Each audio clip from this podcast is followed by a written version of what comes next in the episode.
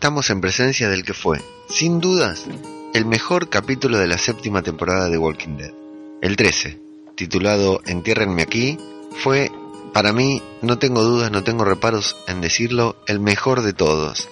A pesar de estar protagonizado por Morgan, por Ezequiel, por Richard, de basarse en su totalidad por la, en la gente del reino, por no mostrar ni un segundito la vida de Alexandría, de Rick, de Millón, de Daniel. Fue uno de los mejores capítulos. Y llegamos, llegamos a donde todos sabíamos que iba a llegar cuando comenzó esta nueva temporada. Luego del batazo a Glenn, luego del batazo a Bram, sabíamos que la serie iba a tornar para este lado. Casi que anticipamos casi todos los pasos menos uno de todo lo que pasó en este episodio. ¿Cuál? Bueno, ahora lo vamos a contar cuando comience este programa que llamamos Zombie, Cultura Popular, otro podcast sobre The Walking Dead.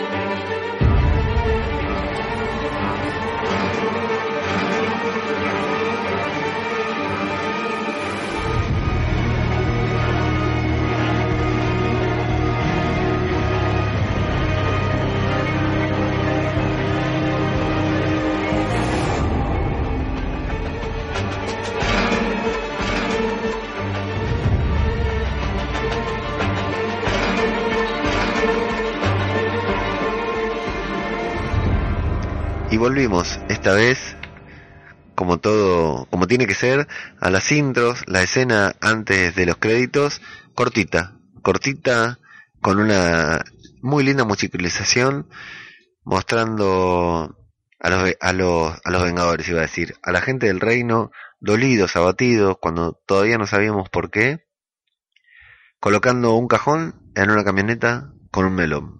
Parecía poco, ¿verdad? Para tributar a los salvadores cuando todos nos dábamos cuenta que era lo que estaba pasando.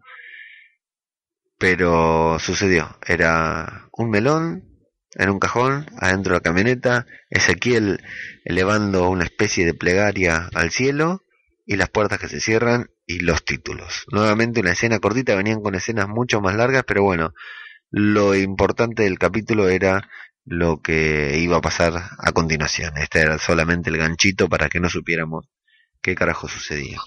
Bueno, como decíamos, el capítulo fue uno de los mejores sin dudas. ¿sí? Fue emotivo, tuvo suspenso, hubo un momento en que sabíamos que algo iba a pasar, sabía que, que, que no iba a pasar nada grave, o sea, ni bien los la gente del reino desenfundó sus armas en contra de los salvadores, sabía, e, estaba seguro que se la iban a entregar, y sin embargo el corazón me latea de una manera como en esos grandes capítulos emotivos de The Walking Dead.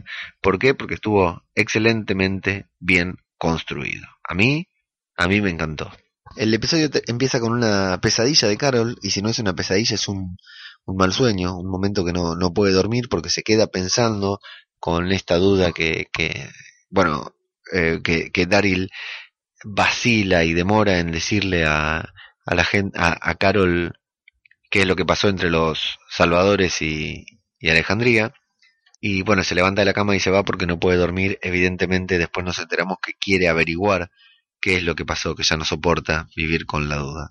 Y luego vemos una linda charla de Morgan con el hermano de Benjamin. Benjamin, querido amigo, todos te condenamos a muerte y no nos equivocamos. Sabíamos que ibas a morir, sabíamos por qué los guionistas te pusieron ahí, sabíamos que eras la víctima y que vos ibas a ser, vos y no otro ibas a ser el disparador de que el rey Ezequiel se prestara para la batalla. Carol entonces sale de la casa, atraviesa una carretera, buen detalle ese del Walker que, que la avanza, que la ataca y Carol le da un machetazo, se le da en la cara pero no lo termina de matar. Ese es un muy lindo detalle porque queda ahí en... No queda muerto, queda tirado en el piso, lo, lastimó evidentemente, entre comillas, al zombie, pero no, no lo mató. El zombie sigue arrastrándose en busca de ella. Y una maravillosa escena de esas de, de, Carol en la que ya nos hicieron creer que es capaz de todo, en la que hay cinco walkers tapando el portón por el que ella quiere entrar, se sube a un árbol y desde arriba a un árbol, aplicando lógica, aplicando técnica, aplicando experiencia, ni siquiera fuerza, ni se cansó, mata a los cinco zombies ante la estupefacta mirada de los guardianes del reino, sobre todo de la de Benjamin, que claro, está deseoso de aprender y luego más tarde le va a pedir por favor que le enseñe pero Carol se niega. Carol habla con Morgan y le dice que por favor le cuente qué pasó y Morgan con, con esa sabiduría que lo caracteriza le dice que bueno que es una charla que tiene que tener con Daryl que él cumplió con su promesa ella se quería alejar de todo ella no quería saber nada de nadie le pidió a él por favor que la mantenga al margen y Morgan le dice, bueno, yo voy a cumplir mi promesa, voy a seguir manteniéndote al margen, esta conversación la tenés que tener con Daryl. Si querés que te acompañe, yo te acompaño, pero yo no te voy a andar contando qué es lo que pasó porque vos me pediste a mí que no haga algo y bueno, evidentemente Morgan no se lo quiere contar porque sabe cuál va a ser la reacción de Daryl. Lo que Morgan no sabe todavía es la reacción que va a tener él cuando pase lo que nosotros ya sabemos que, que va a pasar. La verdad es que fue un capítulo bastante hablado, con bastante conversación, en el que hubo muy lindas charlas, muy lindos diálogos entre eh, algunos de los protagonistas, ¿no? Como este de, de Morgan y Carol, en el que Morgan expone sabiamente la razón por la que no, no la va, no le va a explicar, no le va a contar, no va a ser él quien le cuente. Bueno, al no contarle también ya le estás contando, ¿verdad? Porque Carol se da cuenta, bueno, si no me quiere contar es que algo pasó, pero claro, ¿qué pasó? Eso Carol no lo puede saber. Y son muy lindas las fundamentaciones de Morgan para no darle, eh, no contarle a Carol qué es lo que sucedió. Y a continuación la vemos a Carol cuando se retira del templo, del templo del reino, encontrarse con el mismo Walker al que ella había dejado caído, pero esta vez muerto. Alguien lo liquidó y mira hacia un lado y hacia el otro porque se da cuenta de que hay alguien alrededor de ella. Eso no lo cerraron, al menos no lo cerraron para mí. Todavía no, no, no entré, al momento que estoy grabando esto, no entré a, a leer ningún blog ni nada para saber, a, ver si decían quién, quién es el que la estaba siguiendo, pero bueno, sabemos que hay alguien. Y luego vemos a Richard cavando esa tumba con la mochila de, de su hija, Katy, y una hilera interminable de changuitos de supermercado que, supo juntar. Y bueno, cavándose su propia tumba, hace tiempo que Richard es un muerto en vida, hace tiempo que Richard muere, vive solamente para esperando el momento en que los salvadores, eh, en que el reino decida enfrentarse a los salvadores. Queríamos saber un poco de Richard, bueno, finalmente lo vamos a saber y vamos a tener la suerte de, conocer una historia que yo pensé que la iban a mostrar de otra manera, pero que bueno, me sirvió como para cerrar todo. Esto nos demuestra de que a veces no es necesario que la serie nos cuente. Nosotros decimos, bueno, nosotros no, pero muchos por ahí leemos que dicen, bueno, por favor, eh, no por favor, pero qué es lo que le pasó, por qué Richard es así, porque, bueno, la verdad que la serie, mostrándote una mochilita, mostrándote a él llorando a un costado, la serie ya nos había mostrado cuál era la historia de Richard. No necesitábamos que Richard hable con Morgan y se la cuente. Si bien estuvo bueno, estuvo linda la actuación, estuvo lindo el momento, y creímos que Morgan se apiadaba de él al, al, escuchar su historia, quizás para eso sí sirvió, pero la verdad, eso demuestra de que a veces no es necesario, que cuando la, la narración está bien hecha, a Richard nos lo han mostrado en esta temporada bastante, ha sido un lindo personaje desde el principio, a mí me ha gustado porque es un tipo que tiene una actitud distinta a la que tienen todos los demás con el, con el apocalipsis y con los salvadores también, ¿no? Incluso desde el primer momento en que conoce a Morgan, desde el primer momento en el que se encuentran, nos muestran el encuentro con los salvadores, Richard está eh, ahí, está disconforme con la situación y quiere hacer que algo explote y bueno, finalmente, finalmente lo logró, no lo pudo la última vez con Carol porque estaba Daniel, pero lo logró para el lado que él no, no creía, no quería. Pero a lo que iba es que no siempre es necesario que la serie nos muestre, nos cuente o nos haga un flashback o nos ponga un personaje hablando de lo que pasó, porque para mí todo lo que contó Richard yo ya me lo había imaginado. No exactamente como él lo cuenta, pero sí lo habíamos visto con una mochila de una nena, lo habíamos visto llorar, lo vimos con una situación de que no le importaba más vivir porque obviamente ya no tiene nada más por qué vivir, así que por ese lado cerrada la, la, trama, la historia del personaje de Richard. Una lástima, la verdad no voy a negar, que me dio lástima lo que pasó finalmente, pero eh, cuando llegue el momento, ahora lo vamos a decir, me parece que estuvo justificado y que fue acertado ese golpe en el capítulo. Lo vemos a Ezequiel también apreciando el reino, viendo a los chicos estudiar, viendo un padre con su hija, viendo un muchacho a lo lejos que va con un, instrumento musical a tocar, no me sale el nombre ahora, y viendo que están trabajando en el jardín, que justamente lo que están haciendo es cosechando los, los melones, y la chica esta que le tiene miedo a Shiva, nuevamente, Shiva, en comparación con el ciervo de la, del episodio pasado, muy bien hecho. Se gastan todo el dinero en Shiva y no hacen bien los efectos del fondo de una pared o del, de un simple ciervo que era más barato, más fácil ir a buscarlo al zoológico, un criadero y pararlo ahí que hacerlo con, con CGI y encima mal. Bueno, la chica le dice a nivel de metáfora del episodio, ¿verdad? Le dice que están toda la toda la siembra eh, está tiene parásitos, está arruinada, digamos, no sirve, no van a poder cosechar nada y que antes de que se extienda a otros sectores lo que tienen que hacer es levantar todo y volver a plantar. Y le dice una frase muy linda esa chica al rey Ezequiel, que la vamos a ver reflejada en el último episodio, en el último, en la última escena de la temporada, le dice que eso es lo lindo. Si usted quiere puede levantar todo, todo lo que estaba sembrando, todo lo que estaba, había puesto ahí bajo la tierra, lo levanta, lo tira a la mierda, y si quiere, lo vuelve a plantar, que va a volver a crecer que lo que Ezequiel viene intentando hacer con la sociedad, con su sociedad, con el reino, desde que se hizo cargo de este, de este lugar.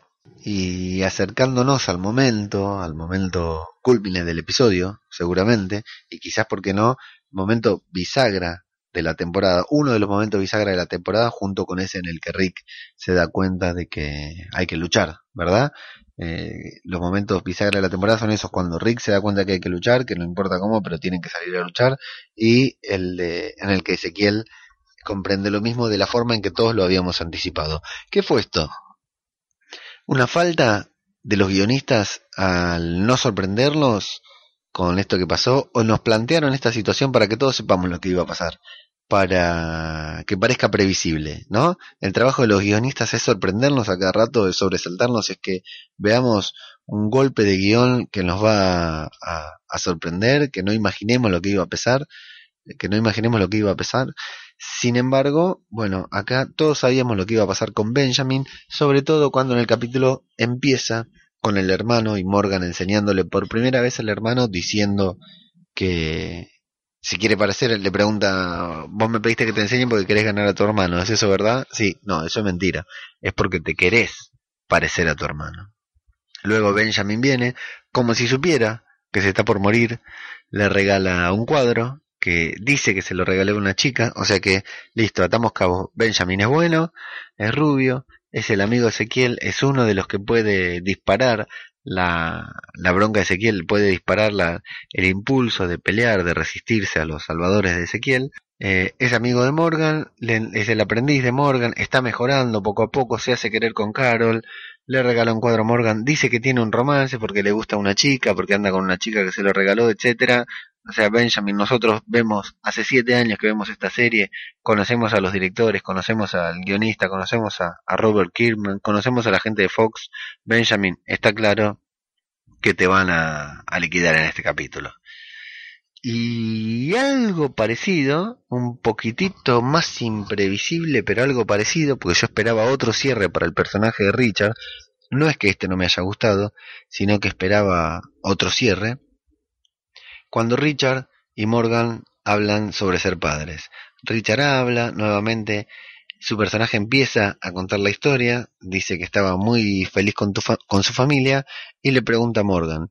Lo que vemos en Morgan, Morgan hace mucho que no habla de su hijo, hace mucho que no lo mencionan. En este episodio hasta incluso lo vimos.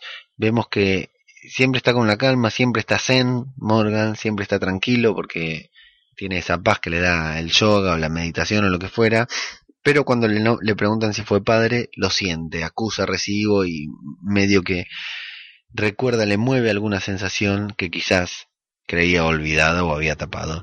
Y le pide perdón, le pide perdón.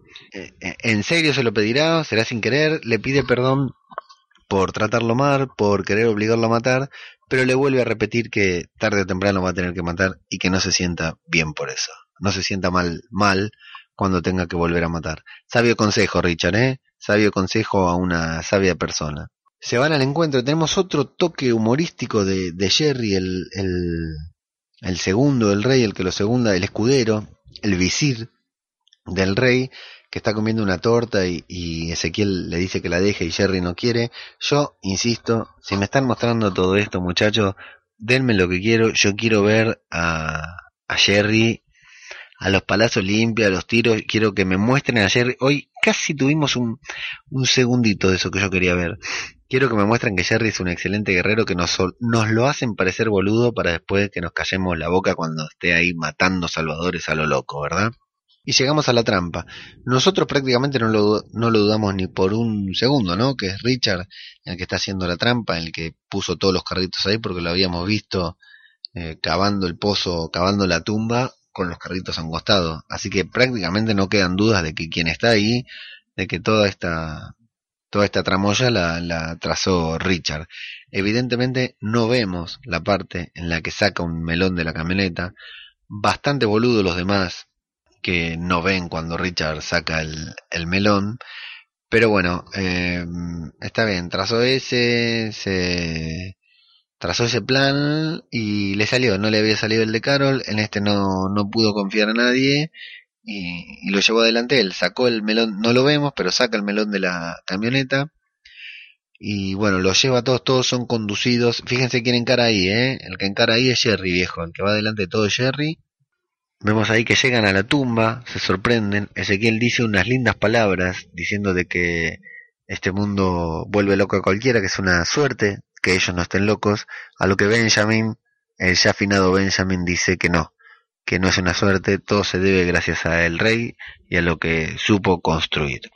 Curioso el momento en que se paran todos frente a la tumba, ¿no? Porque vienen todos bien atentos, apuntando con un arma hacia todos lados para ver qué pasa, y de golpe y porrazo se encuentran con la tumba y listo, dejan de dejan de apuntar porque, no sé, por alguna razón consideran de que ya no hay peligro, alguien les había tendido una emboscada y cuando se encuentran frente a la tumba dejan, se encuentran con que ya no hay peligro.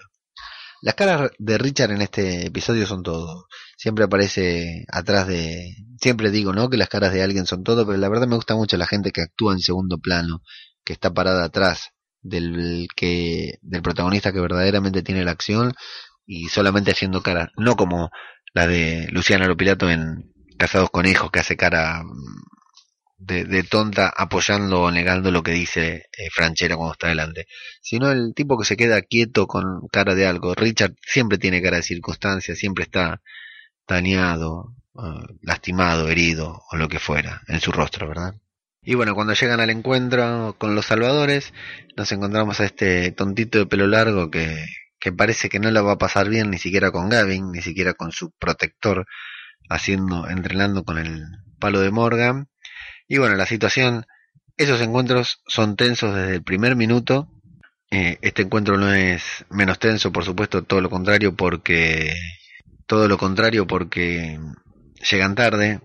Eh, Ezequiel se quiere excusar. Gavin no lo deja. Jerry, como buen escudero, le dice que no interrumpa al rey. Y el otro muchacho le da un palazo en la cabeza. Que bueno, ahí es donde digo que casi vemos un poquitito de lo que yo quiero ver de Jerry. Porque eh, se la aguanta bastante a pesar del tremendo palazo que, que recibió. Y Gavin pretende darle lecciones al rey diciéndole que no hay reyes, que es todo un cuento de hadas, que lo único que están ahí son, son ellos, que, que, que, a ellos no lo joda con esa mierda del rey porque ellos no, no se lo creen. Me gusta la actuación de este tipo Gavin, como si no quisiera estar ahí, como si estuviera obligado a ser malo, a ser un salvador y a estar liderando. Consideremos que si es un salvador, imagínense que Dwight no es un salvador, un, un, un, líder de una cuadrilla, por lo que me imagino que, que este tipo debe ser realmente malo. Lo que me gustó en esta escena es cuando Gavin avanza hacia la camioneta, mira, ya parecía una entrega bastante chica, ¿no? A mí me hace ruido eso, con solo dos, ¿qué fueron a negociar para ellos? Llevan 12 melones nada más, es como muy poquito para los salvadores, pero bueno, es lo que le habían pedido, le habían pedido 12. Gavin, sin decir nada, muy inteligente por parte de Gavin, les pide que le va a pedir sus... Ya les había dicho que las cosas habían estado innecesariamente tensas y cuando ve el contenido de la caja sin decir nada, sin hacer ninguna expresión, dice que también quieren sus armas. Tanto el rey como los demás todos levantan las armas hacia... menos Richard, claro que no tiene arma, le levantan sus armas hacia los salvadores para como dejándoles en claro que el arma no se lo van a sacar, que han cumplido con las entregas. Hay un intercambio de palabras entre Ezequiel y, y Gavin luego de que entregan las, armas, las armas porque las entregan todas después de que Ezequiel le dice que la tienen que entregar. Hay tensión a la hora de devolver las armas, de, de entregar las armas, pero bueno, finalmente Ezequiel le vemos en el rostro que duda, le vemos en el rostro que está a punto de, comenzar una guerra, pero finalmente decide ceder y entregan, todos entregan sus armas a los salvadores. Es ahí cuando Gavin le dice que falta uno, que fallaron su entrega y que ha, fallado, ha llegado el día. Ya nos habían dicho varias veces de que quien estaba primero en la línea de fuego era Richard, que el día que fallaran una entrega, el día que no pudieran cumplir o lo que fuera, Richard iba a morir. Y Richard estaba preparado para eso. No contaba con lo que contábamos todos los demás. O sea, era muy sencillo que Richard muriera, era muy obvio que Richard muriera, y aunque la muerte de Benjamin estaba cantada desde el minuto uno en que apareció ese rubio de Carilina al lado del rey Ezequiel, estaba cantado que iba a morir. La forma en la que muere y el momento sorprende bastante. O sea, todos sabíamos que iba a morir, todos sabíamos que iba a ser el disparador para que Ezequiel eh, elija apoyar a la gente de Alejandría, pero no en ese momento, aunque también sabíamos que no iba a morir Richard, ¿no? Porque era muy obvio si le pegaban un tiro en la cara a Richard. Y muy bien el de pelo largo eh, sorprendiéndonos. Lo que sí me gustó es que Gavin nunca se da vuelta, nunca mira a quien le disparan porque da por hecho que el que murió es Richard y se sorprende, pone cara de horror, se le ve, no sé si alguien más se le ve, pero se sorprende, pone cara de horror cuando eh, ve que le pegaron el tiro a Benjamin y de hecho lo reta y lo manda a la camioneta al otro. No les da, eh, vemos algo muy poco frecuente en los salvadores, se sorprende, no, no siente piedad porque no les da permiso para irse hasta no terminar de hablar y no darles su lección, pero está muy bien. Eh, muy bien lograda la escena. En esta escena digo es que me temblaba, me palpitaba el corazón porque sabía que algo iba a pasar prácticamente sabía exactamente lo que iba a pasar y sin embargo no podía eh, relajarme, no podía mirarlo sin nervios como si estuviera ahí adentro. Una escena, una escena bastante bien lograda hasta el momento del disparo. Yo tengo la suerte de verlo sin propagandas porque lo veo de, descargado de internet, por supuesto. Y bueno, cuando vuelven está, cuando vuelven del negro del que funden, del, de la pantalla en negro con la que van a los comerciales, Benjamin se está desangrando en el piso, muy bien hecho el tema de, la sangre de Benjamin saliendo, mostrándonos que realmente es algo grave, y se van a los piques, una vez que se van lo, que los salvadores le dan permiso, se van a los piques para lo de Carol porque se ve que vive más cerca y tiene, tiene medicina. Rápida la escena de la muerte de Benjamin cuando Carol está cortando maleza ahí en el patio o cultivando y llega la camioneta a los piques, se meten, le tiran toda la mierda, intentan salvarlo, no lo logran. A Richard se lo ve destruido desde el minuto uno y porque está sorprendido y a Morgan abatido. Morgan abatido. Tan abatido está Morgan que es muy linda la escena a continuación en la que se va al lugar en no sé si se va a investigar o qué, pero se va al lugar en donde fueron atrapados en donde fueron demorados para el para la entrega y está ahí a un pasito, a un pasito de enloquecer, se está por suicidar. Nuevamente Morgan, nuevamente Morgan perdió toda esperanza de vida. Morgan está desequilibrado nuevamente. Vemos flashback de Dwight, de Dwayne, su hijo. Vemos flashback de cuando miraba la foto de su esposa. Vemos flashback de los carteles de Clear, de todo lo que él escribía en la, eh, allá en, no me acuerdo cuál era su ciudad donde conoció a Rick y vemos que se está a punto de suicidar hasta que finalmente se, arrepiente y devela con una patada encuentra el melón que había escondido Richard abajo de una caja y devela la, lo que había pasado, entiende a la perfección. Se va a increparlo sin una palabra, destruido Morgan no dice una palabra y Richard se excusa, Richard pasa por varios estados de ánimo en este momento. Se excusa por, por lo que hizo, dice que debía ser él, que él no quería que muera Benjamin, pero que pueden sacarle provecho, que ahora es momento de enfrentar a los salvadores, que le va a decir a todos lo que hizo y que luego va a liderar el ejército de, del reino en contra de los salvadores, que le saquen provecho a eso. Como Morgan no reacciona, le empieza a contar la historia, la historia de que estaba en un campamento y de que él consideraba que debía ser protegido y no él proteger a los demás, hasta que, bueno, finalmente algo pasó y, un incendio, creo, y, murieron todos, eh, incluso incluida su esposa, y que luego de algunos días, la historia es dura, ¿eh? la historia es intensa, la historia es heavy, justifica completamente cualquier comportamiento de Richard en la serie, ¿verdad? Luego de, de dos o tres días de caminar, no comer y no dormir, su hija murió en sus brazos. La verdad que la historia es una de las más duras que se han contado en, The Walking Dead. Y bueno, Richard eso lo hizo asumir el rol de un rol de protector, un rol que eh, asume hasta el día de hoy y que bueno, él quería ser él quien muriera, pero el destino no lo quiso así, no lo quiso así, así que él va a ser quien va a liderar el ejército contra los salvadores, o al menos eso es lo que él creía que iba a pasar, ¿verdad? Porque lo que termina pasando es otra cosa. Al día siguiente nos enganchan con esa escena del melón con la misma que empezó la, el episodio. Bueno, previamente muestran a, Ezequiel dándole la noticia al hermano de Benjamin y llorando y a los, algunos pobladores de ahí del reino cortando las malezas infectadas se van a la entrega. Cuando Morgan se entera de que Richard todavía no le dijo nada a, al rey sobre lo que él hizo, bueno, y, y ve que Richard sigue adelante con su plan, y acá está él, la parte más impactante del episodio, ¿verdad? Porque la muerte de Richard era predecible, pero no murió. La muerte de Benjamin la veníamos esperando hace mucho tiempo porque sabíamos que era el disparador y luego finalmente Morgan, que estuvo a punto de enloquecer, que se había encariñado con Benjamin a un nivel que, no creyó que sea posible, recoge los palos por sobre la sangre derramada de Benjamin y decide cuando Richard le está entregando los melones a los salvadores, asesinarlo. Lo golpea, lo tira al piso y lo ahorca. Un detalle nuevamente de esta escena es que Gavin, el líder de los salvadores, nuevamente se enoja con el muchacho de pelo largo cuando se entera que el pibe murió. La verdad es sorprendente, ¿no? Lo que nos están mostrando, porque si bien lo mostraron que es malo, que es recio y que tiene determinación, decide castigar adelante de los demás al Salvador que tomó una decisión equivocada matando al pibe.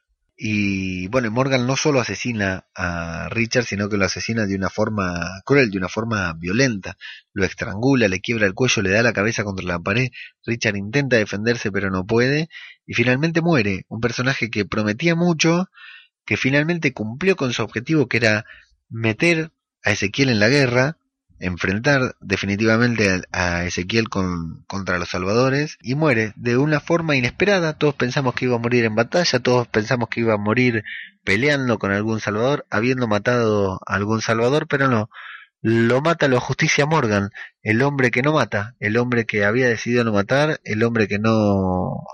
Toda vida es valiosa, bueno, parece que la de Richard ya no lo es tanto, decide terminar con la vida de Richard ante la estupefacta mirada tanto de salvadores como de la gente del reino y el rey que no entiende nada, pero cuando Morgan luego le dice que fue Richard quien planeó todo y que fue culpa de él que Benjamin haya muerto, Ezequiel lo entiende, lo acepta.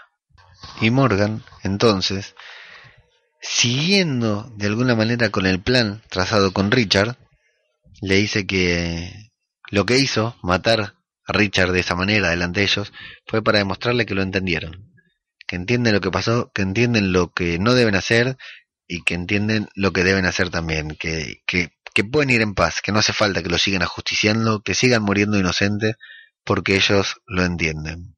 Y Gavin se va contento, Gavin se va contento y Morgan queda traumado, no se quiere ir con el reino y se queda en soledad. Se queda en soledad, finalmente vemos que se dirige a la casa de Carol para responder aquella pregunta que Carol le hizo. ¿Qué pasó aquella noche en Alejandría?